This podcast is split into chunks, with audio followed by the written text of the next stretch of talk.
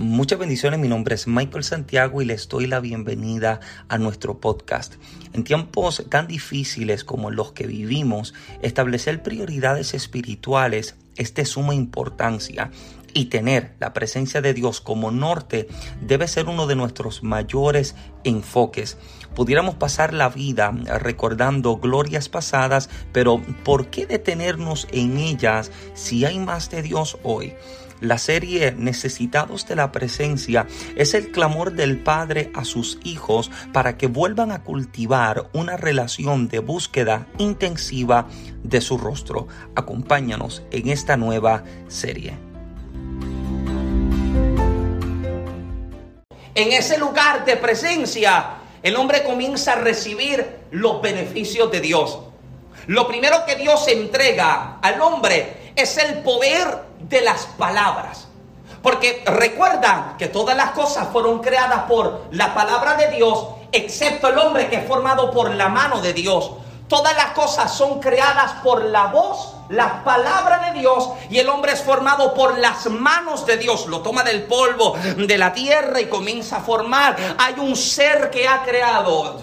Fernando hablaba de estos días pasados, sopla aliento de vida, sopla espíritu en el hombre y ahora viene a ser un ser viviente, es un ser que tiene el aliento de Dios, tiene alma, tiene espíritu. Este ser ahora es creado para adorar a Dios. Ahora, este hombre en el huerto lo primero que Dios le establece y lo primero que Dios le dice es que ponga nombres a los animales. Y esto me parece bien interesante porque Dios le da poder en las palabras, da poder en las palabras del hombre. Dios le está diciendo, dale nombre a los animales. Dios le está dando al hombre la licencia de la creatividad.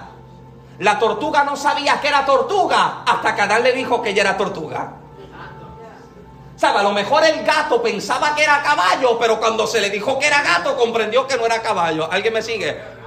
Porque Adán tiene la responsabilidad de dar nombre a los animales. Y uno se preguntan cómo nombró a los peces del mar, yo no sé llamado.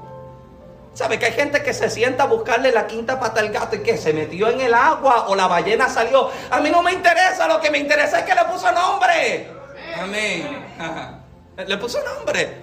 El gato usted lo conoce como gato, gracias a Adán. Porque el nombre que Adán le pone entonces es el nombre por el que se le conoce todavía. Ahora, lo que me parece extraordinario es el poder que Dios da a sus palabras. Da poder a las palabras, pero también le da el poder de la creatividad. Por eso es que te das cuenta que, amados, cada quien es creativo de alguna manera. Usted encuentra personas que usted nunca en su vida ha tocado un instrumento. Usted le entrega una guitarra y le saca música. Usted le entrega una conga y saca música. Usted le entrega un clarinete, una trompeta y le saca música. Porque tienen ese poder de la creatividad. Hay personas que nunca han tomado clase. En estos días veíamos en casa una niña como de 11, 10 años creando unas obras de arte realísticas. Literalmente eran rostros que usted decía, esto no puede ser una niña. Esto tiene que ser una foto una computadora. Porque hay creatividad. O sea, Dios te da ese poder de la creatividad que puedes comenzar a emprender y comenzar a decir, espérate, si yo cambio esto, lo cambio por lo otro y tal cosa, entonces sucede el poder de la creatividad. Eso es lo que me parece tan extraordinario porque tu enemigo no es creativo. Ah, mm, mm.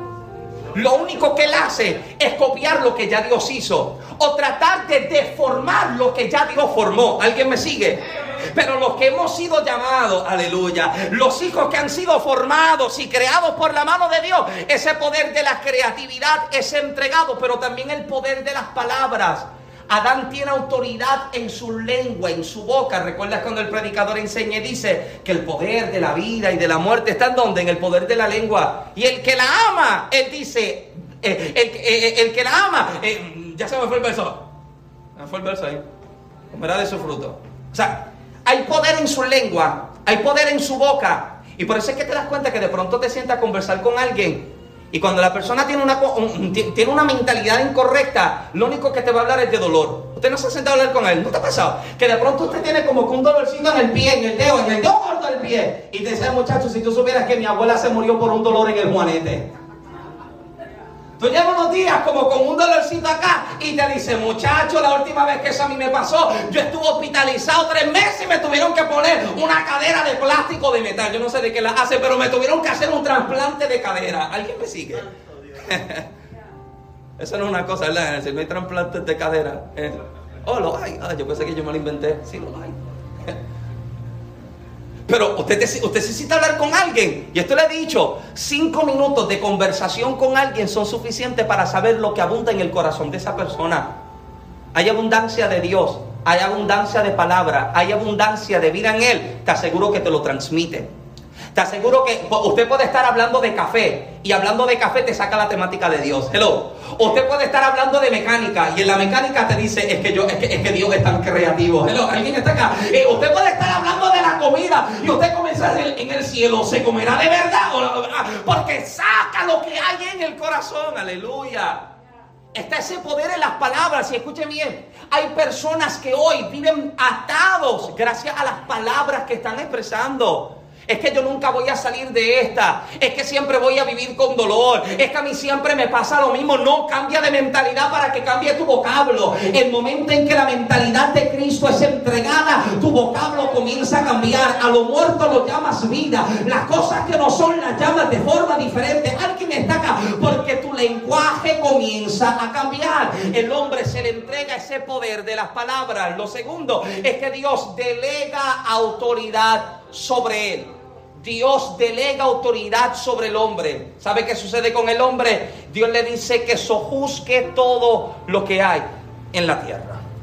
Dios le está diciendo, te estoy dando la autoridad para que todo lo que haya en la tierra se sujete y se someta a ti. No te estoy diciendo que te vayas a la selva a tratar de, domar leones. No te estoy diciendo que te metas allá a tratar de domar tiburones. No, eso no es lo que te estoy diciendo. O sea, Dios delega, eh, como que se atreve. Dios, Dios te está delegando autoridad. Es la autoridad que Dios le está dando al hombre. Lo que hay en la tierra se tiene que sujetar. Ahora, escuche bien lo que les voy a decir. Hay peligros cuando delegamos autoridad sobre personas incorrectas. Hay peligros cuando posicionamos a personas con mentalidades incorrectas. Cuídate de delegar la autoridad sobre personas que, número uno, no saben quiénes son ellos en Dios. Y número dos, no creen en quién tú eres en Dios.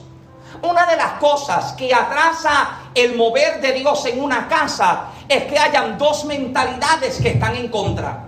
¿Recuerdas cuando el Señor enseña que, no hay, que dos personas que no están de acuerdo no pueden andar juntos? Podrán andar dos si no No, amado. Una casa que tiene dos mentalidades distintas es una casa que no prospera. Es una casa que no avanza, es una casa que no crece. Jesús de momento se sienta a hacerle una pregunta a sus discípulos. Y Jesús le pregunta a los discípulos, ¿qué dice la gente que soy yo? ¿Quién dice la gente que soy yo? Y uno de los discípulos se para y dice, se dice por ahí que tú eres el profeta Elías. Otro se para y dice, yo escuché que tú eres el profeta Jeremías. Otro se para y dice, yo escuché que tú eres tal hombre y que tú eres tal profeta. Y Pedro los está escuchando. Y Pedro dice, espérate, esto como que no. Pedro se para y dice, espérate, I know who you are. Yo sé quién tú eres. Pedro le dice, tú eres el Cristo. Tú eres el Hijo de Dios. Cuando Pedro hace esta declaración, ¿qué le dice Jesús a Pedro? Esta revelación no viene de la tierra, esto no viene de hombre, esto viene del Padre, esto viene desde arriba. Y le comienza a decir, ¿sabe lo que le dice a Pedro? A ti te entrego las llaves. Porque Jesús comprende que si Pedro sabe quién es Cristo, quién es Jesús, él puede ser utilizado también como un representante de este santo evangelio. Te puedo poner a trabajar porque tú sabes quién soy yo. Mm.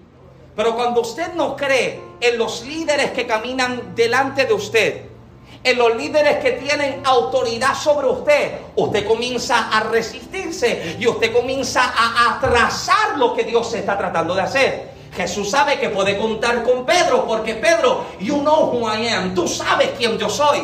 Entonces, como sabes quién yo soy, puede entregarte la autoridad para que puedas trabajar. El hombre que está en el huerto se le entrega poder a en las palabras, pero también se le delega la autoridad para ejercer con su llamado y con su función. Ahora, lo tercero que el enemigo conoce es que conoce la santidad de Dios. Y escúcheme bien lo que les voy a expresar. Tengo, tengo un poco de tiempo para predicar, ¿me permite? O yo divido esto y continúo, pero, pero sígame, porque quiero entrar acá un momento. El enemigo conoce la santidad de Dios. Cuando los teólogos hablan acerca de los velos, de Lucifer, unos teólogos creen que cuando él caminaba, música se reproducía. Se habla de que estaba a cargo de la adoración. De hecho, cuando la Biblia habla acerca de la creación de los ángeles, del único del que se sienta Dios a dar detalles de su formación y de creación, es de él. Porque se convocan a los músicos, se traen perlas, se traen piedras preciosas en el momento de su formación y de su creación. ¿Alguien está conmigo todavía? O sea, si hay alguien que conoce lo que es trabajar en música, es él. Y él conoce que en este ambiente de adoración la presencia está. ¿Por qué usted cree que se hace tan difícil adorar a Dios? Porque él sabe que si el pueblo adora, él sabe que si, tu adoración se junta a la mía, el eterno que él conoció también se manifiesta acá. ¿Quién está acá? Por eso es que trata de mantener tu boca cerrada para que no verbalice la adoración al eterno.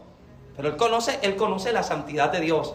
¿Sabe por qué la conoce? Porque cuando Isaías relata el momento de su caída, capítulo 14 de Isaías, está diciendo que esta es la mentalidad de él. Mira, mira lo que él comienza a decir. Él comienza a decirse, yo subiré al monte de Dios. Yo seré como el Altísimo. En el momento en que él comienza a rebelarse en contra de la soberanía de Dios, la santidad de Dios, ¿sabe lo que hace? La santidad de Dios no resiste ni permite que permanezca la rebelión, ni la resistencia, ni la oposición. ¿Y sabe lo que hace la santidad de Dios? Lo expulsa y no lo deja solo. A todos los que le siguieron, una tercera parte de ángeles arrojados del cielo también con él. ¿Alguien está acá? Su rebelión lo llevó a perder la posición. ¿Y sabes qué es lo tercero que él conoce? Él sabe que el hombre que está en el lugar de la presencia, aleluya, que el hombre que está en el huerto, está en este lugar porque todavía es un ser que vive y agrada a Dios. Pero él comienza a decirse, si yo hago que el hombre haga lo que yo hice, harán con él lo que hicieron conmigo. Hmm. Si yo llevo a que el hombre se revele contra Dios, el Dios que me arrojó de la eternidad también lo arroja del lugar del huerto. ¿Y sabes qué hace? ¿Sabes qué me parece tan extraordinario? Que la serpiente la serpiente no se presenta cuando el hombre está solo en el huerto. Usted no ve que la serpiente conversa, conversa con Adán. Usted no ve que la serpiente llega y habla con el hombre. Mientras el hombre estaba solo en el huerto, la serpiente no se manifestó. ¿Sabe cuándo la serpiente se manifiesta? Cuando la mujer es formada. ¿Por qué? Porque cuando la mujer es formada, ahora el hombre tiene el complemento que le ayuda a cumplir con su propósito, multiplicación llenar la tierra. El hombre no se multiplica solo. Mm. ¿Alguien está acá? Hombre no se multiplica solo. Mujer no se multiplica sola. El hombre necesita una mujer. La mujer necesita un hombre. Y cuando la mujer es formada, el enemigo ve que ahora el hombre tiene lo que necesita para que todo su propósito pueda ser ejercido. No conversa con el hombre, pero conversa con la mujer. Y le dice, si tú comes, tú serás como Dios.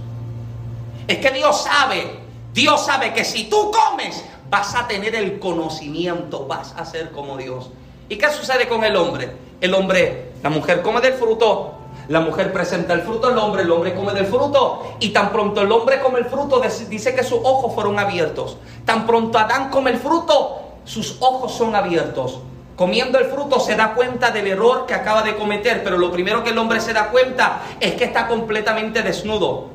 El hombre acaba de fallarle, de faltarle a Dios. ¿Y sabe lo que hace el hombre? Lo primero que trata de hacer es ocultar su error. Porque dice que va y busca hojas y se trata de hacer delantares.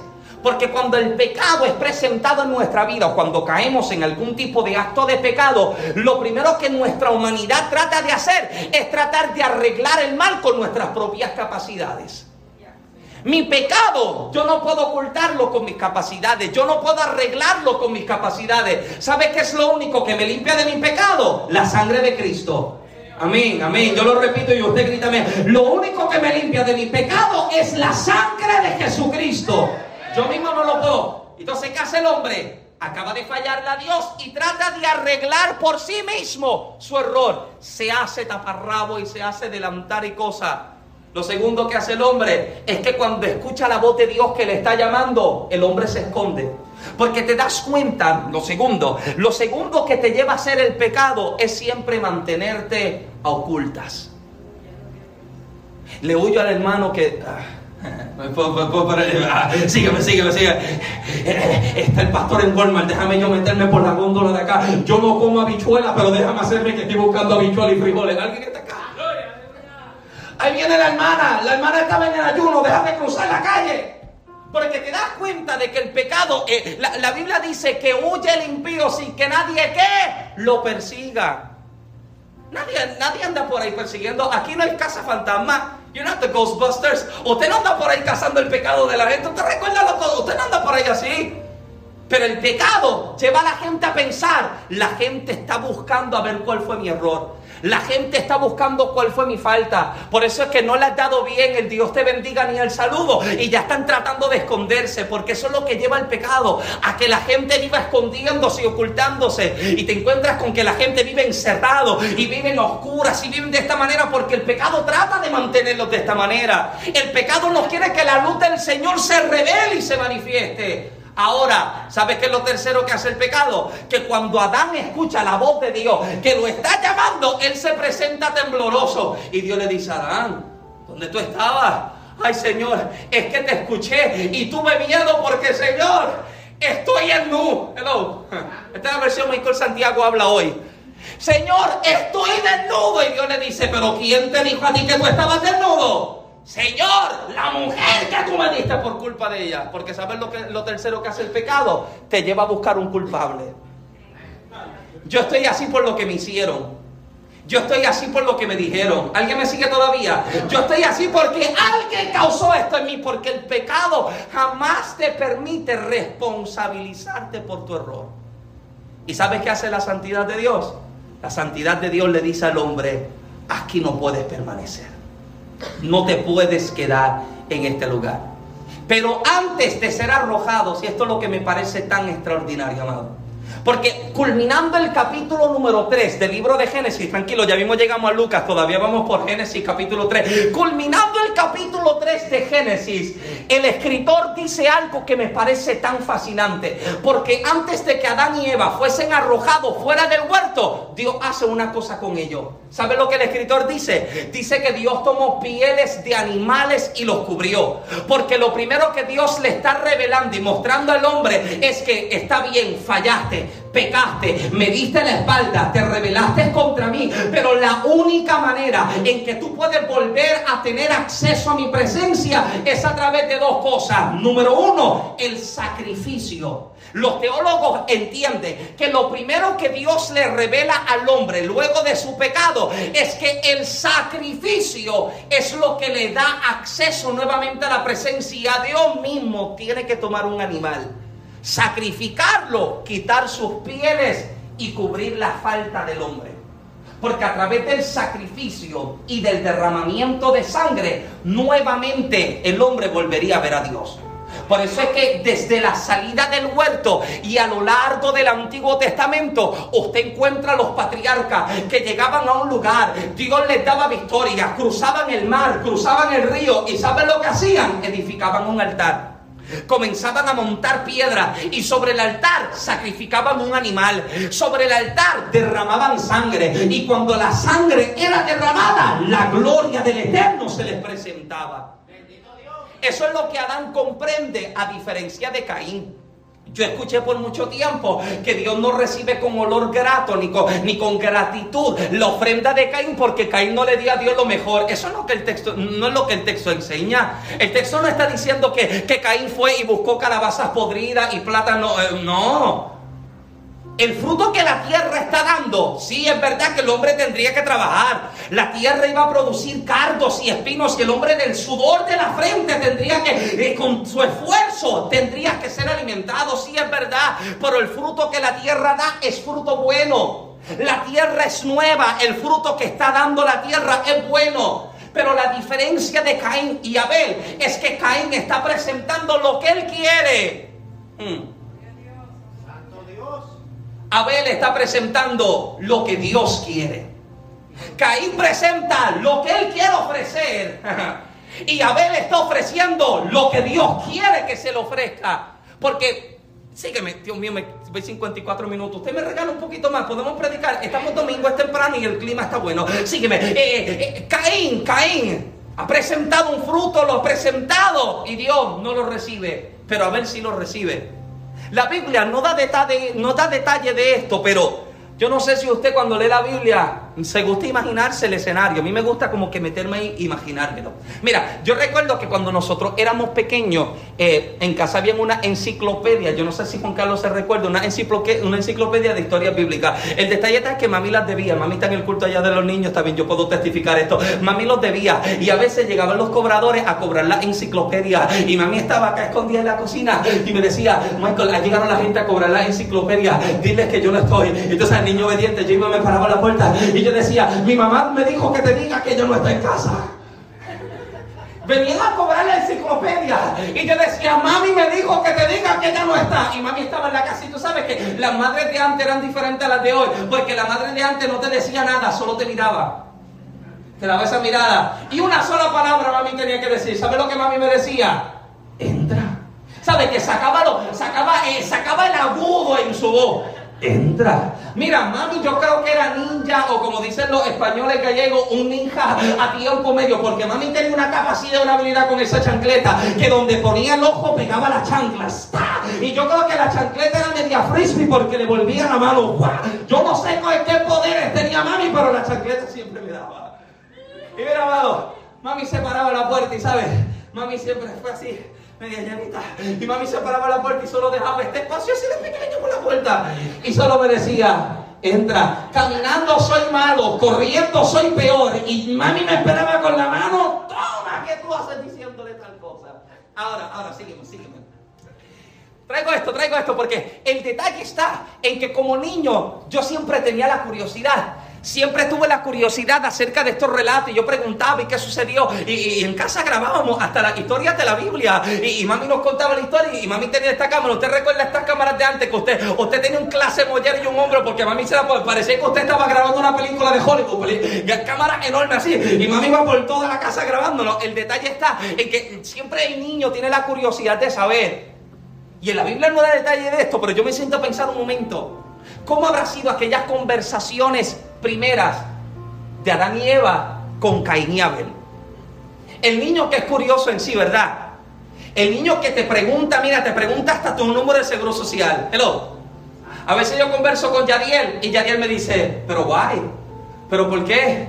¿Y por qué tú estás haciendo esto? ¿Y por qué tú estás así? Hoy yo salí con pantalones cortos y me dice, ¿y por qué tú tienes esos pantalones así? Son lo único que tengo para salir de casa. ¿Y pero, pero, ¿y por qué tú los tienes así? Y yo le pregunto, ¿pero cómo? ¿Pero por qué tú los tienes así? Yo no entiendo, pero ¿cómo que, cómo que tienen mis pantalones que no te agradan? O sea, el niño es curioso. Y yo me imagino que en algún momento la pregunta habrá llegado de parte del niño, de parte de Caín y Abel, a preguntarle a mami y a papi, ¿cómo era vivir en el huerto? ¿Cómo fue vivir en un lugar donde Dios se manifestaba? ¿Me permite enseñar un momento? ¿Me permite predicar? La curiosidad del niño en preguntar, mami, papi, cuéntanos cómo fue el día en que Dios te habló. Papi, cuéntame cómo fue el día en que tú escuchaste la voz de Dios y te dijo, vete y ponle nombre a los animales y tú llamaste a la tortuga. Papi, cuéntame cómo fue el día en que mami fue creada. Y papi le habrá contado. Yo recuerdo el día en que escuché al Eterno que me llamó e hizo que sueño profundo cayera sobre mí. Y de pronto yo no recuerdo mucho, solo recuerdo que estaba negro. Pero cuando yo volví a despertar, me di cuenta de que algo me faltaba. Una de mis costillas fue quitada y cuando miré, tu mamá había sido formada y creada por la mano de Dios. Y el, eh, eh, eh, el niño curioso Pero papi, cuéntame, ¿cómo fue el día que fuiste arrojado fuera del huerto? ¿Cómo fue el día en que le fallaste a Dios y Dios te tuvo que sacar? Y Adán le tuvo que haber contado. Recuerdo que desobedecimos. Recuerdo que le faltamos a Dios y Dios nos tuvo que botar fuera del huerto. Dios estaba tan molesto con nosotros que nos dijo que no podíamos volver a entrar. Y puso ángeles a la vuelta con espadas de fuego que revolvían para que no tratáramos de meternos a ese lugar. Pero ¿sabes qué también recuerdo? Que antes de que el Eterno nos botara, Él hizo algo a nuestro favor. Él tomó un animal y lo sacrificó. Él tomó sus pieles, las quitó y me cubrió con ellas porque me enseñó que a través del sacrificio y del derramamiento de sangre yo volvería a escucharlo hablarme. Yo volvería a sentirlo. Y saben lo que Abel comprende? Que cuando es el día de presentar ofrenda, Abel puede decir, yo le puedo llevar a Dios lo que yo quisiera, pero yo le quiero llevar lo que Él quiere porque yo lo quiero conocer. Yo lo quiero escuchar, yo lo quiero ver, yo lo quiero sentir. No voy a traer lo que la tierra produce, le voy a traer una oveja limpia, sin mancha, sin defecto y se la entrego, aleluya. Oh, amado, esto a mí me bendice hasta los ruedos del pantalón, porque todos los hombres a lo largo de la historia, ya voy casi, casi, casi.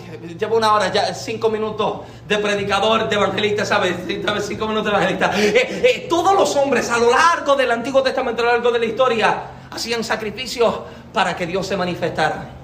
Esa gloria que se manifestaba en altares de pronto comenzó a manifestarse en tabernáculo y de pronto se manifestaba en un templo y esa gloria se manifestaba y cada vez presentaban sacrificios todos los días. Imagínense tratar de cumplir con más de 600 leyes todos los días, 630 leyes todos los días. O te fallaba una cosa y se presentaba un sacrificio y la gloria descendía y Dios recibía la ofrenda y te perdonaba, perdonaba tu casa, perdonaba a tus hijos. Imagínense la mentalidad de Job, que se dice que Job es antes del tiempo de, Abraham y Job no conoce la ley, pero todos los días él se está diciendo por si acaso mis hijos le faltaron y le fallaron a Dios, déjame yo tomar sacrificio y entregárselo para que Dios esté contento con nosotros. ¿Alguien está acá?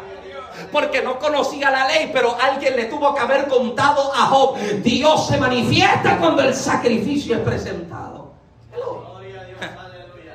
Ahora, Dios se da cuenta de que lo que el hombre hace es insuficiente.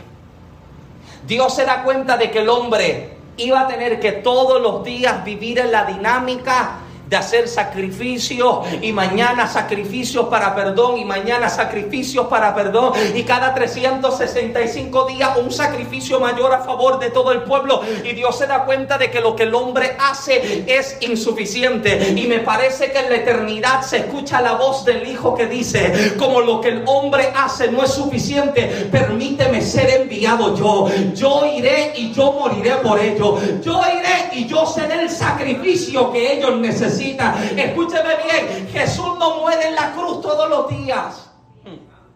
Jesús no muere en la cruz toda la Semana Santa. Una sola vez murió. Una sola vez bastó, aleluya. Una sola vez fue suficiente. Me fascina tanto, amado, que Jesús muere en la cruz.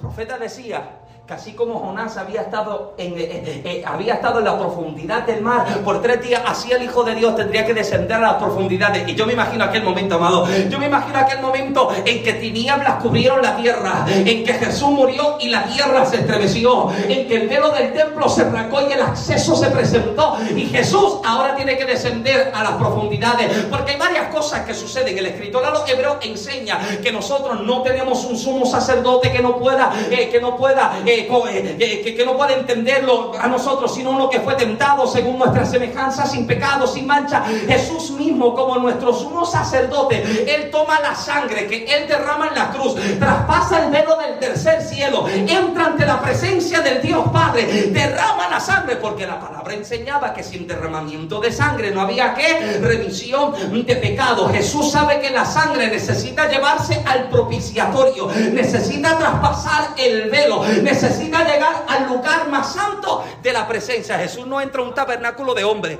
Jesús entra al tabernáculo de la eternidad. Hello. Jesús llega al lugar de mayor acceso, toma su sangre y la derrama. Ahora, me fascina que Jesús muere y asciende, pero no se queda en las alturas. Ahora Jesús necesita descender y llega a las profundidades de la tierra. Y yo me imagino aquel momento, amado, que en las profundidades las tinieblas están diciendo, vencimos al Cristo. Vencimos al Hijo de Dios. Vencimos al que se llamaba Mesías. Me fascina. Porque me pudiera visualizar aquel momento en que de pronto en las tinieblas la luz comenzó a resplandecer. Que ellos están festejando, creyendo que habían vencido al Hijo de Dios. Pero el Hijo de Dios viene caminando triunfantemente y toca, ¡Ey! Entrégueme las llaves del Hades y de la muerte, porque las puertas del infierno no prevalecen contra los hijos de Dios, no prevalecen contra la iglesia. Entrégame las llaves. Aleluya. Alguien debería adorar al Eterno, porque ahora se queda en las profundidades. Vuelve y asciende. Pero cuando asciende, se presenta a sus discípulos. Acompáñeme a Lucas. Ahora Jesús muere, asciende, desciende y vuelve y se presenta y se revela a sus discípulos. Jesús ha venido a presentarse y durante, ¿cuántos son? 40 días, 40 días son, ¿verdad? Jesús se ha presentado a más de 500 personas que no hay forma en que puedan decir que no sucedió. Sobre 500 personas lo vieron, pero también fueron sanados, fueron libertados, fueron restaurados, fueron tocados. Hay señales indubitables de su poder y todos han visto que Él se ha vuelto a resucitar, Él se ha vuelto a presentar. Pero antes de ascender a las alturas, él se sienta a conversar con los discípulos. Y me fascina las palabras que el maestro comienza a decirle. Porque Jesús le dice a sus discípulos, mira lo que les dice, verso 49, he aquí, yo enviaré la promesa de mi Padre. Deténgalo ahí un momentito.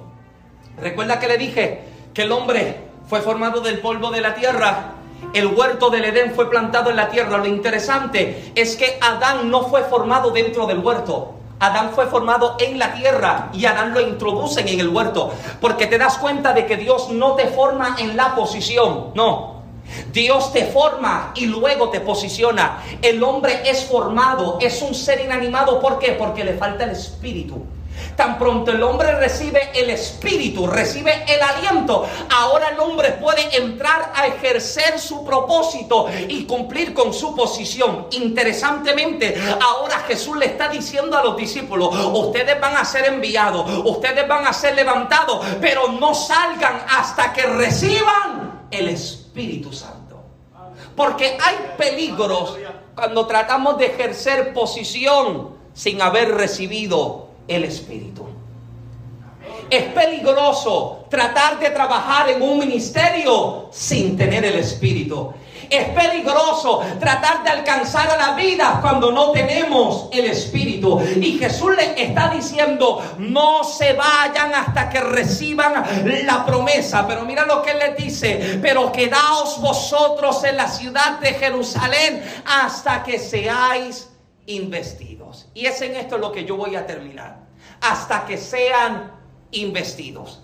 Esa palabra que en el texto griego se utiliza para hablar de investidos o de investimenta o de ser investidos, habla precisamente de un cambio de vestimenta, de ser vestidos nuevamente pero la raíz primaria de esa palabra griega que habla de ser investido tiene diferentes definiciones. Cambiar de vestimenta, ser vestido nuevamente, pero la que me bendice hasta los ruedos del pantalón es la siguiente. La siguiente que dice ceremonia de toma de posición. Jesús le está diciendo, cuando ustedes reciban la promesa del Espíritu Santo, serán entonces investidos. ¿Saben lo que Jesús le está diciendo a los discípulos? A causa del pecado tú perdiste tu lugar. A causa del pecado tú perdiste tu posición. A causa del pecado perdiste tu privilegio. Pero cuando venga el Espíritu Santo, aleluya. Cuando seas investido, Jesús le está diciendo, hay una ceremonia donde yo vuelvo a entregarte lo que tú habías perdido. Yo vuelvo a posicionarte en el lugar donde te sacaron. Yo vuelvo a establecerte en el lugar que tú perdiste. Cuando el Espíritu Santo desciende, Él está diciendo, cuando la presencia llega a tu casa, cuando la presencia llega a tu vida, cuando la presencia llega a tus hijos, cuando llega a tu matrimonio, yo vuelvo a entregarte lo que el enemigo te había robado. Yo vuelvo a entregarte, te posiciono, te coloco, te reposiciono, te establezco en el lugar que ha sido diseñado para ti. Escúcheme bien, escúcheme bien, termino con esto. Yo no sé, yo no sé cuál fue la estrategia que en el infierno se diseñaron para hacerte caer. No sé cuál fue la estrategia para hacerte volver atrás, la estrategia para hacerte retroceder. Lo que sí sé es que en el cielo prepararon un plan. En el infierno planificaron tu caída, pero desde el cielo planificaron tu levantamiento.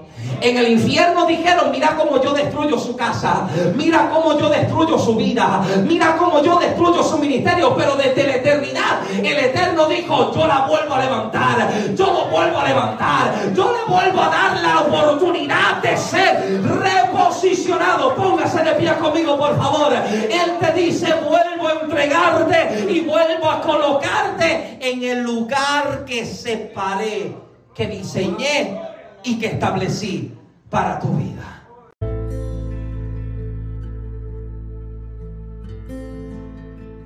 Muchas gracias por acompañarnos hasta el fin de este episodio. Ora a Dios que haya sido bendecido y edificado. No te pierdas la segunda parte de este mensaje que sé que también te será de mucha bendición si ha sido de bendición para tu vida este episodio, te invito a que compartas este episodio con tus amistades o con ministros o con alguien que entiendas que necesita escuchar esta palabra para que también este podcast pueda serles de bendición a ellos y así también estarías ayudándonos a seguir creciendo como comunidad.